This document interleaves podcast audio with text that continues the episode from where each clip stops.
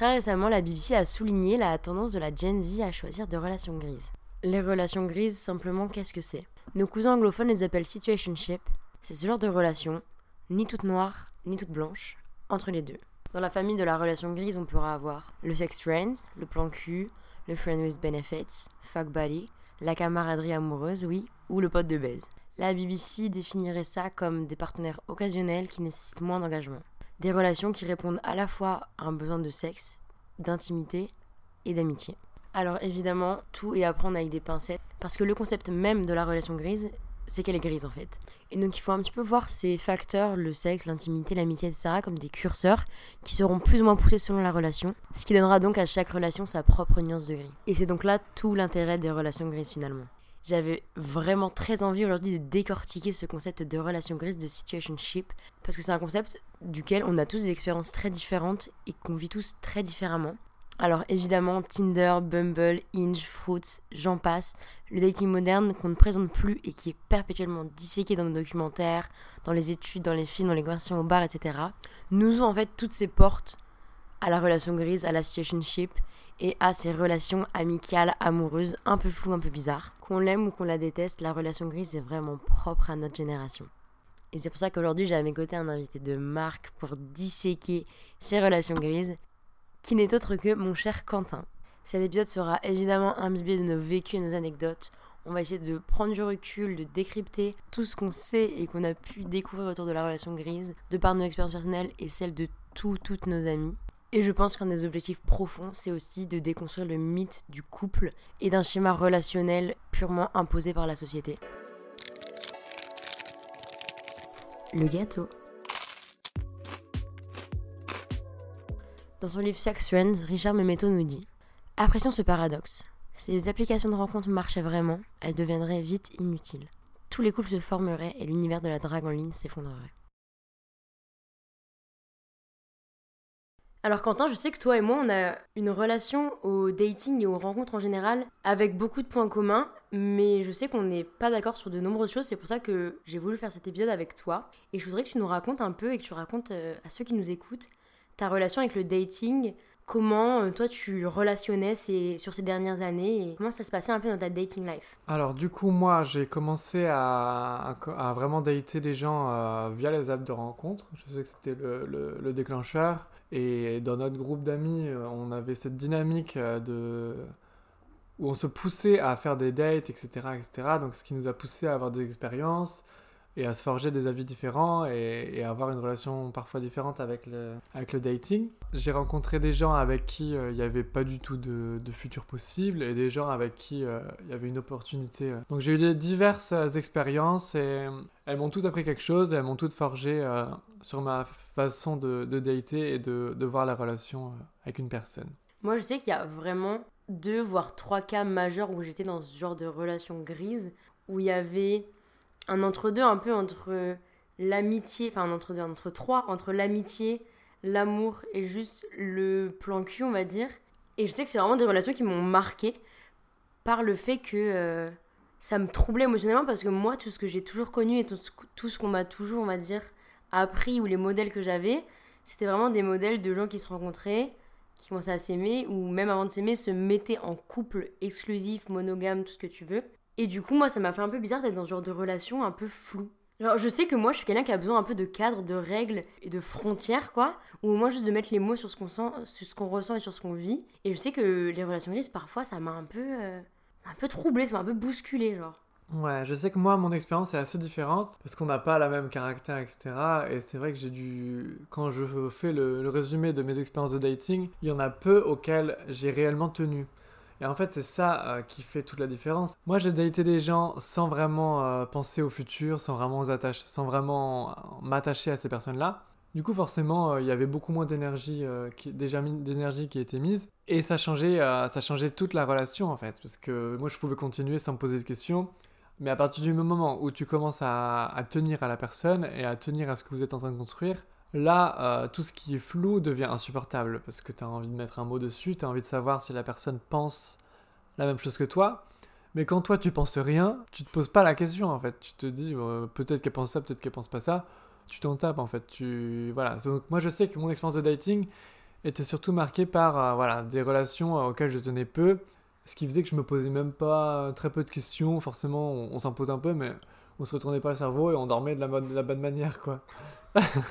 Moi j'étais la personne en face, quoi, la personne qui se posait les questions. Voilà, mais après, voilà. je- Et je pense que c'est là où euh, ça crée de vrais situationships qui s'en finissent pas. C'est quand t'as deux personnes euh, qui s'apprécient, euh, qui continuent de se voir parce qu'ils s'apprécient et qu'ils apprécient les moments ensemble. Mais ça s'apprécie à une certaine limite où on sait que ça peut pas aller plus loin, on sait qu'il n'y a pas d'avenir possible. Mais du coup, moi, ça me fait penser à notre fameuse théorie des trois dates. Moi, ma théorie des trois dates, on est très théorique, Quentin et moi, c'est que au bout de trois dates, genre le troisième date, il est crucial dans le sens où parfois tu rencontres quelqu'un, etc. Parfois, ça ne va pas jusqu'au troisième date. Et si ça va jusqu'au troisième date, c'est qu'il faut prendre une décision. faut prendre une décision sur, enfin, entre grosses guillemets, genre, faut prendre une décision sur ce que vous êtes, sur ce que vous faites, sur le futur, genre sur le après troisième date. Pour moi, tu peux aller au troisième date en, ayant les yeux fermés, mais à partir du troisième date, genre là, ça devient quelque chose. Faut commencer peut-être à mettre des mots, euh, ou au moins à, parler avec l'autre de ce que tu veux, ce que tu veux pas, tu vois. En fait, moi, je le vois différemment. Je sais, je, sais qu'il y a du vrai, parce que peut-être vous, vous pouvez faire euh, cette réflexion, mais c'est vrai que déjà, réussir à franchir le cap des trois dates avec une personne, c'est quelque chose. J'ai eu pas mal de personnes avec qui j'ai eu trois dates, et à partir du troisième, ça s'est arrêté. Et donc, c'est peut-être pour la même raison, c'est parce qu'à partir du troisième date, sans même en parler, on s'est rendu compte que euh, c'était le dernier test du date, et si on continue, c'est qu'il y a vraiment quelque chose si on s'arrête là, c'est parce que euh, ça doit s'arrêter là, et voilà, il y a, même sans qu'il y ait de soucis, en fait, sans qu'on en parle, Mm. juste ça s'arrête là. Moi, je suis aussi d'accord sur un point du fait que le troisième date est important. Je, moi, je, je suis pas d'accord sur le fait que euh, on doit parler de ce qu'on veut, etc. Enfin, des fois, ça peut venir un peu plus tard, euh, chacun son rythme, chacun son... Voilà. S'il y a bien une chose que je suis d'accord, c'est qu'à partir du troisième date, tu dois quelque chose à la personne. C'est-à-dire, tu dois un minimum de respect, c'est-à-dire que vous avez, passé, assez de temps ensemble pour qu'au moins, si la personne te demande une justification, tu lui donnes. Euh, notamment euh, si la relation s'arrête, etc. À partir du troisième date, moi j'ai quand même cette, cette règle-là où euh, à partir du troisième date, tu dois une justification de pourquoi tu t'arrêtes avec la personne. Et le ghosting, euh, c'est plus justifié en fait. Genre, euh, en vrai, si tu, me ghostes au premier date, il a pas de souci.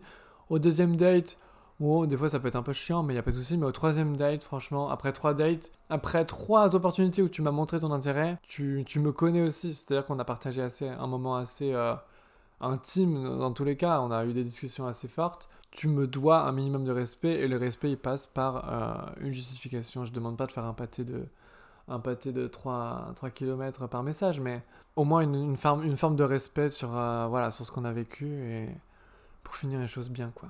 Moi, en vrai, je sais que ma première situationship, ma première relation grise, ça a vraiment été un cas d'école et ça a vraiment été euh, l'exemple parfait. Je sais que je le réutilise souvent quand je parle de déconstruction de relations avec les gens. Je, je sais pas si je vais évoquer le nom de la personne, mais si je vais l'évoquer, je vais l'appeler T. Donc c'est quelqu'un que j'avais rencontré sur les applications de rencontre, avec qui on se voyait une fois, deux fois, trois fois. Je sais qu'on s'entendait bien, qu'on s'appréciait bien, qu'on se voyait souvent, qu'on avait beaucoup d'intérêt l'un pour l'autre. Et au bout d'un moment, moi je sais que ça avait. Vraiment, ça prenait partout dans ma tête. J'étais vraiment en mode bon, ok, Léonie, maintenant, faut lui parler. Que tu dises, ok, euh, qu'est-ce que tu veux, qu'est-ce qu'on fait, qu'est-ce qu'on devient? Et en fait, je me rappelle qu'on avait réussi à parler assez euh, ouvertement et facilement de nos limites et de nos volontés dans la relation. Et que de là, on avait réussi à créer un peu notre relation à nous, genre, avec nos frontières, enfin, avec nos barrières plutôt, avec nos limites, avec nos envies, etc. Et, euh, et je sais qu'on avait réussi en vrai à relationner. Ça a duré combien de temps ça a duré en vrai? Bah, entre 6 et 8 mois au moins. Ça a duré vraiment longtemps. Et je sais que j'étais vraiment. euh, angoissée par tout ça, mais à partir du moment où j'ai réussi à parler avec lui et à mettre un peu les, les mots sur ce qu'on voulait notre relation, etc., genre tout a été beaucoup plus simple et beaucoup plus facile. Et on réussissait à, à se donner, genre, l'affection et l'amour qu'on voulait se donner et avoir un peu nos limites. Et une des règles d'or, en vrai, qu'on avait de notre relation, c'était qu'on avait le droit de d'aller voir ailleurs et de dater d'autres gens, mais qu'on se le disait pas. Genre, on s'était mis d'accord là-dessus. Et je trouve vraiment que c'est ce qu'il y a de plus sain, enfin, en tout cas pour ma part, pour éviter un peu cette jalousie et se monter l'esprit, etc. Et c'est ce qui est un truc qui avait vraiment marché. Après, je sais qu'un facteur qui avait fait que ça a marché, à partir du moment où on avait parlé de notre relation, etc., qu'on avait mis les termes et qu'on avait mis les, les, les barrières, etc., je savais que j'allais jamais tomber amoureuse de cette personne. Et je pense qu'en vrai, ça a aidé au fait que on pouvait s'aimer, on pouvait passer du temps ensemble, on pouvait être là l'un pour l'autre, mais ça me protégeait de savoir que j'avais pas de potentiel de tomber amoureuse avec. Et comment, comment tu l'as su? C'est moi qui pose des questions dans ce podcast. Comment tu l'as su que tu n'aurais jamais de futur avec lui? Comment ça s'est venu d'un coup? Est-ce que c'est quelque chose que tu as toujours su dès le début?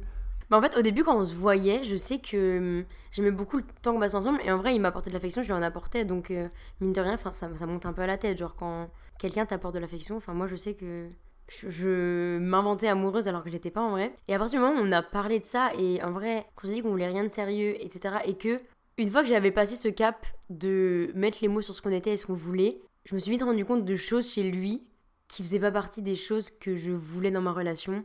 Et en vrai, il y avait un peu des, des choses que j'aimais pas ou que j'aimais moins. Du coup, ça m'aidait, je me limite, je me confortais dans le fait qu'on n'était pas ensemble. J'étais en mode, bon, en vrai, ça, ça et ça, j'aime pas mais on n'est pas ensemble, donc en soi, c'est pas grave. Genre, je prenais que le positif. En fait, c'est ça l'essentiel, ouais. C'est que je prenais vraiment le positif de la relation et tout ce qui était négatif, bah, je l'évitais et je le calculais pas trop. Et je continue, hein, mais est-ce que c'est, est-ce que cette relation où du coup, tu prends la personne euh, avec toutes ses qualités, mais t'enlèves tous ses défauts parce qu'au final, tu ne tiens pas assez à cette personne pour euh, considérer ses défauts, est-ce que ça t'a satisfait ce genre de relation? Est-ce que ça t'a vraiment. En vrai, de ouf. En fait, mais le soir qu'on discutait pas mal, enfin, on était vraiment présents l'un pour l'autre, on avait un peu des, des plans l'un avec l'autre, genre. Euh, ouais, on faisait des trucs ensemble. Et à côté de ça, moi j'avais ma vie, j'avais ma dating life, je voyais d'autres gens, je couchais avec d'autres gens. Et du coup, euh, c'était vraiment un bon équilibre. Et le fait que c'était assez sain et qu'on ait réussi un peu à, à tous les deux évoquer ce qu'on voulait, ce qu'on voulait pas et nos, nos, nos barrières, nos, nos limites, je pense que ça a vraiment aidé c'était un bon équilibre en vrai entre eux. Parce que moi, je sais que j'aime beaucoup cet aspect et c'est un peu toxique, mais je pense que tout le monde a un peu ce truc d'aimer la sécurité d'une pseudo-relation de couple, tu vois.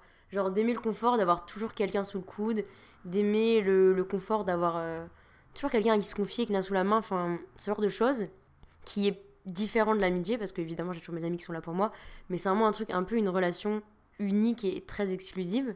Et euh, ça me rassurait ouais, d'avoir euh, bah, de l'avoir à mes côtés, en fait, humainement et affectivement et sexuellement.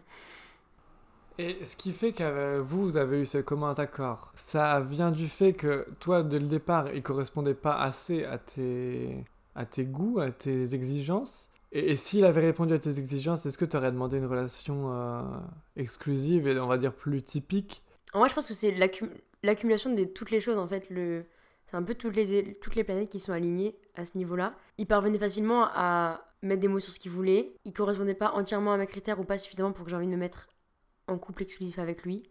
Et c'était en fait la bonne personne au bon moment et dans les, les bons critères. Hein. Parce que on a vraiment passé des bons moments et on s'est pas fait de mal, on s'est pas fait souffrir.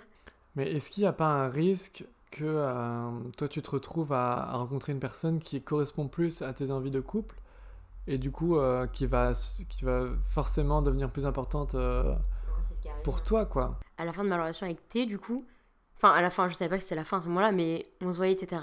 Et moi en parallèle je continue à voir d'autres gens et j'ai rencontré une autre personne et cette personne il s'est vraiment passé quelque chose et c'est à ce moment-là que j'étais en mode bon ok genre tout doit s'arrêter euh, avec T et en même temps je sentais qu'on était un peu à bout de souffle dans notre relation, enfin notre relation en vrai elle avait duré 6 mois, 8 mois et qu'elle avait bien vécu et que là, elle pouvait prendre sa retraite, quoi. C'est quand même une relation assez risquée où euh, bah, le potentiel de, de, rupture, il est, enfin, elle est assez fragile en fait. C'est une relation qui est assez fragile. J'ai pas envie de dire ça parce que c'est pas vrai, mais qui se crée un peu dans l'attente de mieux. Moi, je pense. Mais après, je pense que dans cette relation euh, avec T, genre, il y a vraiment ce truc de. Euh, on profite de ce qu'on a maintenant et on mange tous les chocolats de la boîte et quand il n'y en aura plus, il n'y en aura plus et on achètera une autre boîte, quoi, c'est tout. Et toi, tu as quand même réussi, en toute honnêteté, hein, tu as quand même réussi à, à, digérer le fait que toi, tu vois une personne qui a peut-être couché avec une personne juste avant. Bah honnêtement, oui, parce que je sais qu'on s'est retrouvé à une soirée plus tard et en plus, j'en avais parlé, je lui avais dit, euh, en vrai, t'as vu d'autres gens et tout, euh, dis-le moi, tu vois. Oh, donc t'as brisé la règle. À la fin, oui, à la fin, oui, parce que j'étais prête, je savais que j'étais prête à ça et j'avais besoin de l'entendre. Et il m'a dit oui. Et en vrai, ça m'a rassuré parce que moi aussi, j'avais vu d'autres gens, tu vois. On était toujours tous les deux attachés l'un à l'autre sans être amoureux. On s'aimait, mais on s'aimait différemment que, qu'un amour amoureux, tu vois. Et je trouve ça qui était beau dans notre relation. Et, et en vrai, il m'a apporté quand même des choses, tu vois. Et je suis contente de ça. Parce que je me dis, si de base, j'avais eu que deux portes, la porte du plan cul ou la porte du couple, ça aurait pas fonctionné parce que euh, juste plan cul, bah, j'aurais catch feelings, genre vraiment vite. Je me serais très attachée et j'aurais été perdue, perturbée, etc. Et en couple, bah non, genre du coup, je trouve que là, vraiment, la relation grise a été vraiment parfaite pour ça. Mais je sais que dans d'autres circonstances, la relation grise m'a fait du mal. Alors moi, pour parler un peu de moi, pour changer, j'ai euh, eu l'occasion d'avoir euh, quelques situationships, comme on dit. Et il y en a une que je trouve hyper intéressante, euh, étant donné qu'à l'inverse de Léonie, nous, on s'est vus pendant des mois et on a réussi à ne jamais, mais jamais, évoquer tout l'univers du couple, tout l'univers du futur, tout l'univers de la projection. J'ai une question. Il avait quoi comme aura? Euh, une aura sexuelle en vrai quand même, avec aura d'amitié. Si aucun de vous a une aura de couple normal, vous parliez pas de ça, tu vois. Oui, mais par exemple, euh, j'avais revu, ça j'avais pas, j'avais pas tilté, mais j'avais revu sur son profil Tinder par exemple, que je l'avais rencontré euh, via Tinder, lui, il avait explicité le fait qu'il cherchait un couple. Pour ceux qui connaissent, je crois qu'il y avait marqué euh, long terme, ok euh, pour plus court, un truc comme ça. Le truc important en fait à souligner dans cette relation, c'est que moi euh, j'étais à l'étranger, lui il était dans son pays. Moi j'avais une deadline qui avait été directement explicitée, que j'allais rentrer en France, même si c'était six mois après. Donc forcément, à partir du moment, et ça, ça va être un grand sujet qu'on va aborder, c'est que quand tu commences à avoir une vie qui est pas très stable, où tu sais que tu vas, tu vas déménager même dans un an, toutes les relations que tu vas faire, toutes les rencontres que tu vas faire, ça, la deadline, ça va changer toute la dynamique de la relation. C'est-à-dire que euh, forcément, tu vas empêcher toute projection, de futur, toute projection du futur entre vous. Mais de la personne en face. Pour le coup, on a un peu le même rythme de vie, tu vois. Et je sais que moi, plein de fois, j'ai un peu cette naïveté de me dire Ok, je pars dans 6 mois, ok, je pars dans 2 mois. Mais let's go, si on s'aime, ça, ça marchera, tu vois. Oui, c'est non, ça. mais la personne en face, je pense qu'elle elle arrive pas du tout à se projeter en fait. Moi, enfin, moi, je sais que je, je suis d'humeur à pas trop me prendre la tête sur le futur et de me dire euh, on- let's go, euh, c'est notre côté euh, Sagittaire qui parle, mais en mode let's go et on verra, tu vois. Et il faut se mettre dans, aussi à la place de l'autre qui est dans sa ville, qui a une vie beaucoup plus stable, parce que moi, je sais que c'était le cas, hein, j'ai toujours été en face de gens qui ont une vie plus stable que moi. Euh, où eux sont quand même en recherche de quelque chose de, qui est à, l'image de leur vie, c'est-à-dire quelque chose de stable sur lequel ils vont pouvoir euh, construire quelque chose, ce que je comprends tout à fait. Euh, mais du coup, ça crée tout de suite à la fois une gêne euh, dans la relation, un tabou. Voilà, je me, je me dévie un peu et promis, je vous parle après de cette relation. Ça m'est arrivé quand je rencontre des gens pour éviter bah, cette gêne, ce tabou et surtout cette date d'expiration euh, de la relation. Ça m'est arrivé de presque mentir sur euh, ce que j'allais faire dans le futur, tu vois. Quand je vivais en Italie, euh, des fois je disais, oh bah, qui sait si je reste ou pas. Dans tous les cas, je dis pas, ah oui, je vais rester toute la vie, faisons, faisons une famille ensemble. Mais je disais, je sais pas encore ce que je veux faire. Mais, mais rien que ça, même en disant je sais pas, ça montre que la, que la personne aura plus de mal à projeter un futur avec toi. Et ça va empêcher euh, une relation, euh, on va dire, euh, typique de se créer. Et on va plus créer une situationship si le feeling va en fait. Donc je peux revenir sur ma relation que j'ai eue au bout de quelques mois où on n'a jamais, jamais évoqué quelque chose. Et bizarrement, il n'y avait même pas de malaise. C'est-à-dire que, en vrai, moi, le malaise, je l'avais chez moi quand je rentrais chez moi et que j'étais en mode, c'est quand même dingue qu'on n'en parle pas. Quand même dingue que le sujet vienne jamais. Mais on arrivait à avoir des, rela- des, conversations tellement intéressantes que euh, on parlait pas du, un peu du basic shit en mode qu'est-ce que tu veux faire plus tard? On évitait de trop parler du futur, même le- en mode ouais, comme, comme je viens de dire, euh, tu veux devenir quoi plus tard? Bah, C'est des sujets qu'on évite un peu parce que tu te dis bah, euh, marié ou pas, enfin alors voilà. Et en fait, pour moi, c'est ça la vraie relation grise, c'est une relation de C'est-à-dire que c'est un peu euh, l'opposé de ce que Léonie a dit. À partir du moment où vous commencez à vraiment euh, poser les bases, etc., poser les règles, bah c'est plus une situationship, parce que situationship, c'est vrai, vraiment, ça évoque l'inconnu, ça évoque du non-dit, etc. À partir du moment où vous mettez, des mots, pour moi, c'est une relation, euh, une relation différente que vous, que pouvez nommer par ce que vous voulez. Mais pour moi, ce que j'ai vécu avec cette personne, c'était vraiment une situationship parce qu'il n'y avait pas du tout de discussion et, et en vraiment, j'aimais bien ça en fait. Pour euh, revenir sur ce que je disais avant, euh, j'étais dans le même mood, dans la même dynamique que ce que j'avais avant, c'est-à-dire que je rencontre des gens, ça se passe très bien, je les apprécie beaucoup. Mais euh, voilà, j'y pense pas le soir en mode avec une famille et un chien. je kiffais le moment sans me poser de questions parce que je tiens à la personne, mais pas tant que ça. Et du coup, j'étais resté dans cette dynamique euh, qui me plaisait et que je connaissais, donc je me sentais en sécurité comme ça. Il correspondait pas à tous mes critères physiques, donc euh, tu te bases là-dessus et tu te dis, euh, bon, dans tous les cas, on n'ira pas très loin et tu continues à kiffer, le moment. Sauf le moment où tu commences à. C'est la soirée, le moment, le date de trop, où tu commences à te dire, merde, je crois que je l'aime bien, tu vois. Et moi, c'était un sentiment qui est, presque nouveau pour moi, parce que je.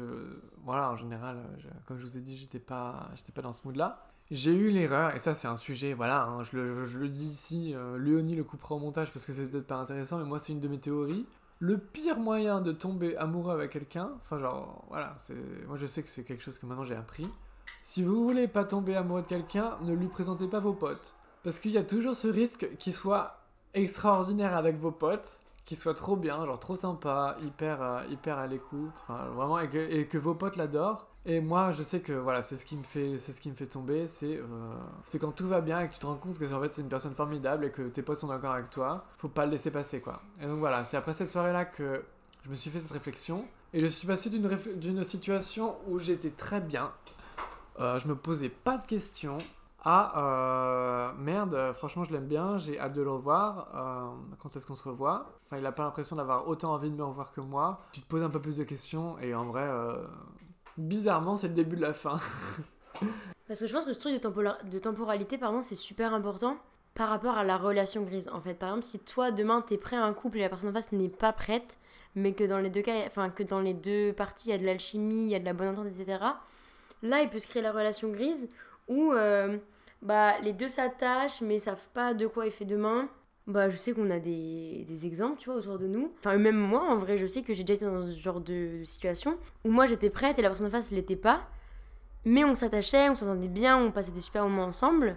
Et du coup, euh, on se retrouvait dans, dans une situation ship, du coup, où euh, bah, on kiffait être ensemble, mais euh, ni l'un ni l'autre n'avait ce qu'ils voulaient au final, quoi, parce que bah il y avait de l'attachement, peut-être plus fort. C'est vrai que compliqué, c'est qu'on peut pas nécessairement jauger l'attachement et que c'est juste du ressenti. Et par exemple, je peux me dire putain je suis plus attachée que lui ou pas et selon les love language et tout tu peux pas comprendre combien la personne t'aime et enfin il y a vraiment ce truc euh, de décalage tu vois. Je pense que c'est bien de souligner que la situationship peut mener à une euh, relationship. Ça arrive souvent et je trouve ça hyper sain que des gens, avant de se mettre en couple, ils prennent le temps d'avoir une relation un peu floue, le temps qu'ils sachent euh, vraiment ce qu'ils ont envie et de quoi, de quoi ils ont envie de créer avec la personne qui après permet de créer une euh, relationship, un couple qui est beaucoup plus sain et beaucoup plus clair plutôt que deux personnes qui se mettent en couple hyper rapidement euh, sans enfin en, en, niant les doutes qu'ils avaient avant et euh, le fait que bah, peut-être tout s'est fait au moment où ils n'étaient pas prêts. Moi j'ai deux choses à dire là-dessus. Le premier c'est que oui et non parce que je pense que cette situationship, cette relation grise et ce stade d'entre-deux peut parfois mener à des relations stables et, sérieuses et monogames et tout ce que tu veux, mais ça peut aussi les détruire. Ça peut aussi créer un manque de confiance en l'autre, ça peut aussi créer du flou, donc je pense que ça peut être compliqué. Et dans un autre temps, il y a une théorie, encore une théorie, vous allez me dire, qui me plaît beaucoup parce que je la trouve très explicite et très intéressante, c'est euh, la métaphore du jeu de cartes. C'est que moi, je sais que quand je rentre dans une relation et que je rencontre quelqu'un, c'est comme si quand tu allais en date avec quelqu'un, chacun avait son jeu de cartes avec euh, ses 10, 20 cartes euh, dans ses mains. Et qu'au fur et à mesure de la relation, l'un à l'autre va montrer une carte par une carte, doucement, machin, se découvrir, s'apprendre, mettre du suspense, mettre de l'interrogation par rapport à ce qu'il y a dans ton jeu, etc. Mais moi, j'ai envie d'aller en date, de voir la personne une fois, deux fois et de faire carte sur table et de montrer toutes mes cartes pour que la personne en face sache où j'en suis, sache qui je suis, sache où je veux aller et sache pardon ce que je veux et ce que je veux pas, tu vois. Mais je sais qu'il y a beaucoup de gens qui sont un peu en mode euh, non, moi j'aime bien créer ce mystère, j'aime bien quand il y a ce mystère en face et je sais qu'on m'a beaucoup enfin des amis quand je leur racontais mes relations m'ont déjà fait la remarque de ça aurait pu marcher avec cette personne mais t'as été trop cash dès le début et du coup ça a pas marché. Mais moi, je pense que le vrai problème chez les gens, et toi, tu as cette chance de savoir ce que tu veux, mais je pense que le vrai problème qui crée que des situationship relationships ne marchent pas, c'est que les gens ne savent pas ce qu'ils veulent. Et ça arrive souvent, et je pense que c'est vraiment le problème. Enfin, c'est un problème, oui, parce que quand tu. C'est dommage de commencer à dater des gens sans, sans, sans savoir vraiment ce que tu fais. Même si des fois, c'est en datant des gens que tu vas comprendre ce que tu veux. Enfin, c'est compliqué de savoir ce que tu veux selon les personnes, tu vois. Il y a une personne qui va t'inspirer. Euh, un one night stand et une personne qui va t'inspirer une euh, relation d'amour d'une vie, tu vois. Mais je pense que, comme tu dis, ouais, là on est d'accord là-dessus, c'est important de toi savoir ce que tu veux et ce que tu veux pas et où sont tes limites et savoir ce que t'es prêt à offrir et ce que t'es pas prêt à offrir à la personne en face, quoi. C'est pour ça qu'au premier date, euh, je pense que tout le monde n'est pas capable de d'être carte sur table parce que euh, tu connais pas la personne. Mais sans parler de premier date, là du coup je vais parler de ma deuxième relation grise qui est mon deuxième cas d'école qui inverse à la relation avec T. C'était vraiment une relation dans laquelle le début a mis beaucoup de temps. Genre entre le premier, le deuxième et le troisième date, il y a eu plusieurs semaines, plusieurs mois. Ça a vraiment mis du temps. Au bout de, allez, 4-5 dates, là ça commence à devenir sérieux. Enfin, on s'a- on s'appréciait vraiment. Euh, on va l'appeler A. On va marcher qu'avec des initiales aujourd'hui. C'est vraiment quelqu'un avec qui ça marchait vraiment, on s'entendait vraiment bien, il y avait vraiment quelque chose de spécial entre nous, etc. Jusqu'à vous dire, on est partis en week-end ensemble, tout en ne sachant pas ce qu'on voulait, ce qu'on était, etc. Et au bout d'un moment, j'étais en mode, bon gars, vas-y, on va passer un week-end ensemble. C'était quand même quelque chose de- d'assez couple, quoi. Enfin, il y avait vraiment de, l'affection entre nous. Je me suis dit, bon, bah, Léonie, euh, encore une fois, tu vas lancer le sujet, on va parler de relations, on va parler de nous, on va parler de qui on est, de ce qu'on fait, etc. Et en fait, à partir du moment où j'ai voulu parler de ce qu'on était, de ce qu'on faisait, sans imposer une relation, sans imposer l'exclusivité, sans imposer quoi que ce soit, juste de partager mes limites, mes envies et de demander les siennes, la personne s'est braquée et la personne s'est fermée. Et je pense que c'est vraiment à partir de ce moment-là que la relation a commencé à, à se décimer et à partir en fumée en fait. Mais toi, qu'est-ce que tu voulais? C'est ça aussi qui est important. Toi, qu'est-ce que tu qu'est-ce que avais en tête? En fait, il y avait encore une fois ce truc de deadline. C'est que moi, je savais que je partais au bout d'un moment. Et finalement, la personne aussi partait. Donc, euh, au final, ça s'est annulé, cet argument. C'est que moi, j'étais à un moment de ma vie où j'avais envie et besoin d'une relation avec de l'amour, avec de la transparence. Et j'avais besoin d'avoir quelqu'un sur qui compter. Et en face, la personne n'était pas du tout au même moment de sa vie. La personne genre, venait de sortir d'une relation. Était vraiment en mode je sais pas ce que je veux, je suis pas prêt pour euh, quoi que ce soit. Et du coup, euh, c'est juste une bombe à retardement qui a fini par exploser, quoi. Et du coup, tu qu'est-ce que tu ressens par rapport à ça? C'était une erreur de ta part? Moi, je regrette pas le fait d'avoir voulu parler de notre relation, d'avoir voulu mettre des mots dessus parce que je trouve ça super important et je trouve ça super sain en fait. Tu passes du temps avec quelqu'un, vous, vous avez des moments super intimes, vous parlez de choses super intimes et intenses, et c'est une relation vraiment privilégiée. Et je trouve ça un peu hypocrite de pas vouloir parler euh, de ça. Et je trouve ça même destructeur sur le long terme parce que je me dis, moi à ce moment-là, je voyais que cette personne, mais euh, dans mon lifestyle, genre je suis quelqu'un qui voit d'autres gens, qui fréquente du monde, enfin voilà. Et je me dis, j'ai pas envie d'aller voir ailleurs et que ça le blesse sans que je le sache. Et inversement, j'ai pas envie que lui aille voir ailleurs et que ça me blesse sans qu'il le sache. Et je me dis, pour anticiper ça, c'est aussi bien d'en parler avant et de se dire, bah moi c'est ok si tu veux voir ailleurs, c'est pas ok si tu veux voir ailleurs quoi. Et euh, si t'es pas ok, bah c'est tout, on en arrête là et on se pas mal plus, plus que ça, tu vois. Et je pense que c'est là qu'il y a vraiment eu un, un gros décalage entre nous deux. Parce que euh, moi j'étais prête à lui dire, bah écoute, si toi tu veux aller voir ailleurs et tu veux pas qu'on soit exclusif ou tu veux pas que ça se passe comme ci ou comme ça, il y a pas de souci, on s'arrête là et on se fera pas de mal et, et c'était très bien ce qu'on a vécu et ça s'arrête là. Et lui était en mode, non, mais ça sert à rien de s'arrêter là, mais en même temps ça sert à rien d'être exclusif et en même temps, bref, du coup c'est vraiment une bombe à retardement et... Mais toi, tu voulais sortir de la situationship. Ouais, moi je voulais qu'on mette des mots au moins sur ce qu'on voulait, ce qu'on voulait pas et nos limites. Genre si le gars me disait euh, on n'est pas en couple très bien, mais j'ai pas nécessairement envie d'aller voir, ailleurs et ça me blesserait que t'ailles voir ailleurs, ok, très bien. Mais là il a pas été capable de mettre les mots dessus et c'est ça qui a été problématique par rapport à la relation, je pense. Là, je pense qu'il y a quand même une, une question assez floue et voilà, je pense qu'il y a beaucoup de gens qui se posent cette question. À partir du moment, et voilà, c'est une grande question euh, chez nous les jeunes, chez nous les gens, euh, à partir du moment où vous êtes exclusif, qu'est-ce qui fait que vous n'êtes plus un couple? L'avenir. Et en fait c'est ça. C'est ça, c'est vraiment la projection dans le temps qui a fait que... Et je sais que là-dessus on en parlait souvent avec A du coup. C'est que moi je lui disais, moi j'ai pas envie que t'ailles voir ailleurs, j'ai pas, j'ai pas envie d'aller voir ailleurs, parce que ça se passe très bien entre nous. Et genre moi j'étais capable de me dire, mais je vois pas d'avenir avec cette personne, parce que trop de choses, parce qu'il était Capricorne déjà, mais parce que d'autres facteurs. Et pour moi c'est vraiment ce truc d'avenir. C'est, je sais très bien que à ce moment-là, ça se passait très bien, on s'apportait beaucoup de choses, que sur les semaines, les mois à venir, ça allait être très bien, ça allait fleurir, c'était très beau. Mais je sais qu'on avait une deadline, je sais qu'on avait une fin, pas une deadline parce que je partais ou quoi, genre vraiment notre relation avait une date de péremption, tu vois. Genre je savais que ça marcherait pas sur du très très long terme. En gros, lui me disait, j'ai pas envie de m'engager dans une relation parce qu'on va finir par souffrir. Dans le sens où on va s'aimer, notre amour va grandir et à un moment ça va se couper, ça va finir, on va souffrir. Moi je me disais plutôt, on a une base vraiment belle et on a vraiment une belle alchimie, autant en profiter, faire fleurir euh, la, la plante et euh, quand ça devra s'arrêter, ça s'arrêtera et on sera content d'avoir vécu ça, tu vois. Et je pense que là, vraiment, on avait des mindsets tellement radicalement opposés que ça n'a pas marché. Et sur d'autres points, tu vois, je sais que sur ce truc de moi, j'avais vraiment l'envie et la nécessité que lui n'aille pas voir ailleurs et que moi je n'aille pas voir ailleurs et qu'on soit exclusif du coup. Et lui était en mode, mais pour moi, si on est exclusif, on est en couple. Et moi je suis en mode, bah non, en fait. Genre, c'est ça l'intérêt de déconstruire les relations, tu vois. Mais est-ce que c'est pas, est-ce que c'est pas facile d'exiger à la personne d'être exclusif quand toi-même tu ne vois pas d'avenir avec quoi? C'est ça toute la complexité de la relation grise, tu vois, c'est de trouver un, un commun accord. Exiger, c'est un peu un mot fort. J'étais en mode, moi je sais que si on veut avoir une relation saine, il faut qu'il y ait de l'exclusivité. Même si dans d'autres, par exemple, le cas avec Il n'y avait pas de, d'exclusivité, ça passait très bien, c'était très simple. Mais là, avec A, j'étais vraiment en mode, je, pense que ce serait plus simple qu'on soit exclusif. Mais du coup, j'avais vraiment donné cette porte de sortie de si tu veux ne pas être exclusif, si tu n'es pas capable d'être exclusif ou si tu le sens pas, bah tout simplement, on peut arrêter de relationner. Genre, vraiment, j'avais une porte de sortie en mode euh, si toi t'es pas ok pour ça et si tu veux pas, t'es pas prête de, à respecter mes limites mes barrières à moi, pas de souci, je respecte ça, mais juste on arrête parce que moi ça va me faire du mal, tu vois. Oui, c'était un ultimatum.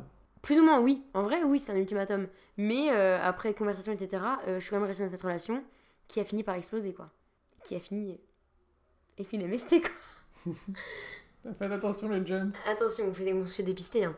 Je pense, enfin moi j'ai vraiment cette volonté de mettre carte sur table et d'avoir une transparence, enfin une transparence absolue dans notre relation.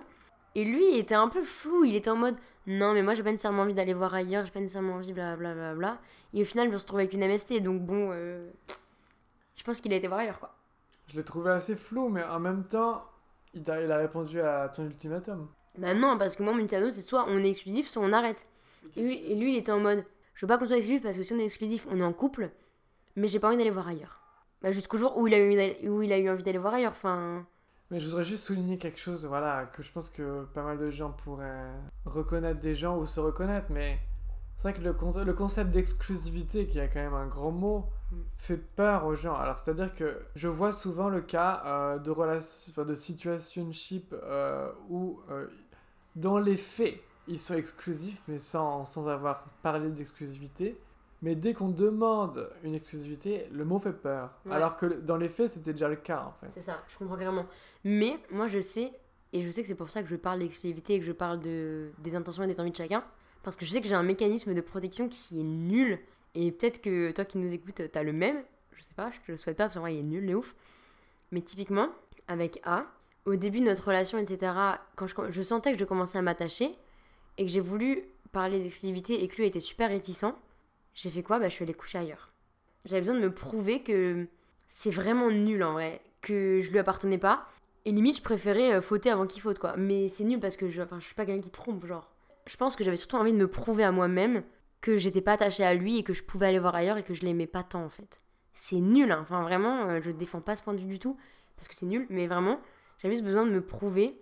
Ma réflexion qui est pas ouf, c'est de me dire, si demain j'apprends que lui est allé voir ailleurs, bah limite ça me réconfortera que moi aussi je suis allée voir ailleurs, tu vois. Que de l'ego. C'est que oui, c'est vrai c'est de l'ego. Hein. Alors que si j'apprends que lui allait voir ailleurs et que moi j'étais exclusive coucouche panier euh, pour lui, bah ça m'aurait de ouf fait mal en vrai. Enfin fait mal à l'ego déjà et ça m'aurait fait mal au cœur en fait parce que mes émotions étaient là sur un plateau et je lui donnais mon cœur sur un plateau en vrai. Autant je suis très saine, très équilibrée, mais là-dessus je suis désolée, c'est nul. En vrai, je trouve qu'il y a quelque chose d'intéressant dans les, dans les situationships qui est euh, à la fois désagréable et à la fois c'est le jeu et on, voilà, on sait dans quoi on s'embarque. Moi, j'ai toujours vu ça comme ça, c'est un peu le jeu du premier qui tombe amoureux a perdu. C'est-à-dire que vous voyez, voilà, vous, les sentiments ils sont pas abordés, etc. etc. C'est une relation floue. Dans le meilleur des mondes, on va dire que quand vous voyez, personne n'a de, de sentiments, etc. Ce qui arrive souvent.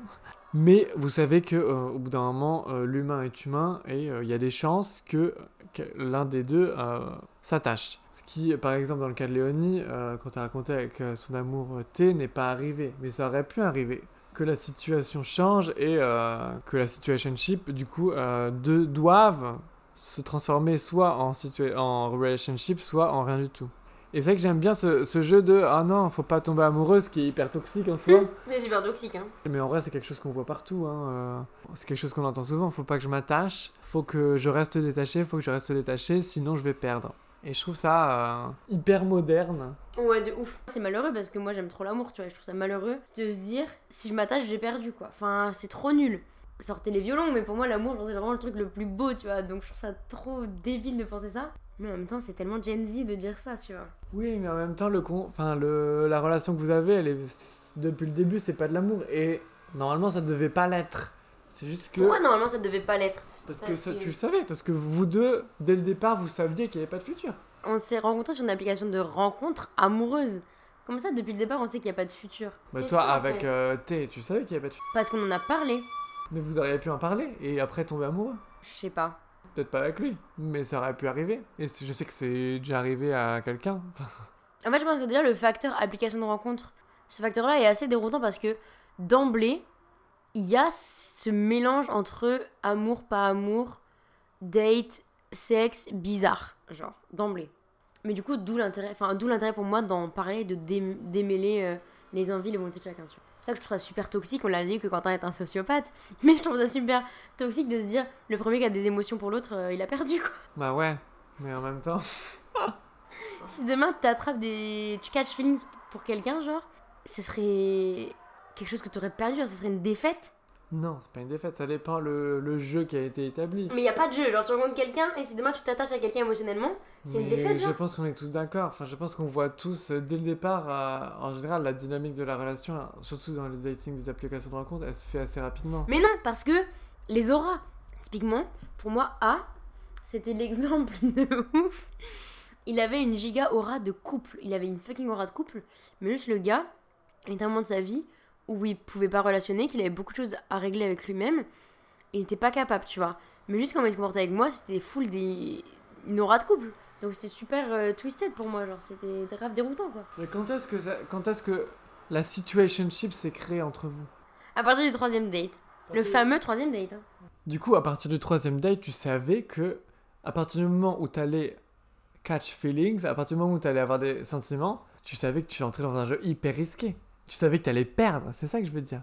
Bah oui, non, parce qu'il y a toujours une partie de toi qui croit, en vrai, c'est vraiment ce toxic trait de croire que tu peux changer la personne et croire que tu peux lui faire changer d'avis en fait. Et donc en vrai, très honnêtement, genre j'ai beaucoup, j'ai beaucoup pleuré, hein, euh, mais je pense pas avoir perdu, genre j'ai pas perdu au jeu parce que je me suis attachée. Au contraire, et ça c'est une remarque que je me fais beaucoup, c'est que euh, même si je suis déçue en amour ou que je suis blessée en amour, au moins j'ai su aimer la personne et j'ai su m'ouvrir et j'ai su donner. Et c'est pas une perte, genre c'est pas perdre pour moi. Par rapport à ce métaphore du jeu de cartes dont je vous ai parlé juste avant, je me suis posé la question de est-ce que si j'avais pas montré mes cartes aussitôt, est-ce que si j'avais pas montré mes cartes tout court en fait, la personne en face se serait peut-être plus intéressée ou intéressée différemment ou la, la relation aurait pu prendre une autre tournure. Et je pense que potentiellement la relation aurait pu prendre une autre tournure si j'avais pas montré mes cartes.